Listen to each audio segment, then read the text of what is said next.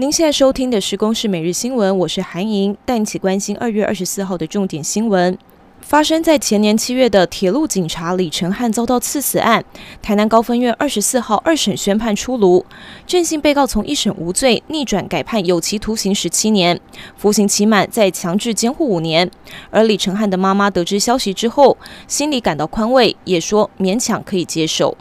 台铁二十三号在台东海端火车站发生了严重的公安意外，公务倒班人员被电力维修车冲撞，造成两死一重伤。交通部长林佳龙已经下令台铁成立改善小组，一个月之内召回所有的行车运转人员重新训练。针对外界质疑人力不足，林佳龙说会要求台铁加强新进人员的经验传承。中央流行疫情指挥中心今天宣布，三月一号开始恢复非本国籍人士入境条件以及桃园机场的转机作业，但必须要维持出示三天内的阴性证明。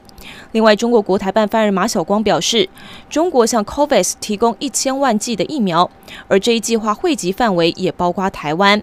陈时中回应：“这是好事，但是目前我国没有打算购买中国疫苗。”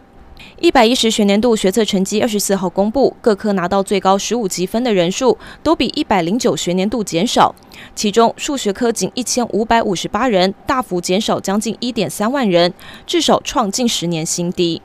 国民党智库今天举办论坛，让国民党主席江启臣跟民众党主席台北市长柯文哲同台与会，蓝白合作掀起议题。不过两人都表示，在野党之间本来就会有议题合作，跟地方选举无关。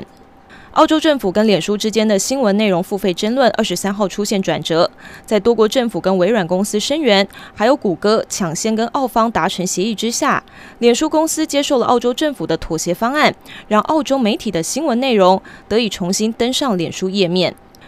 以上由公视新闻制作，谢谢您的收听。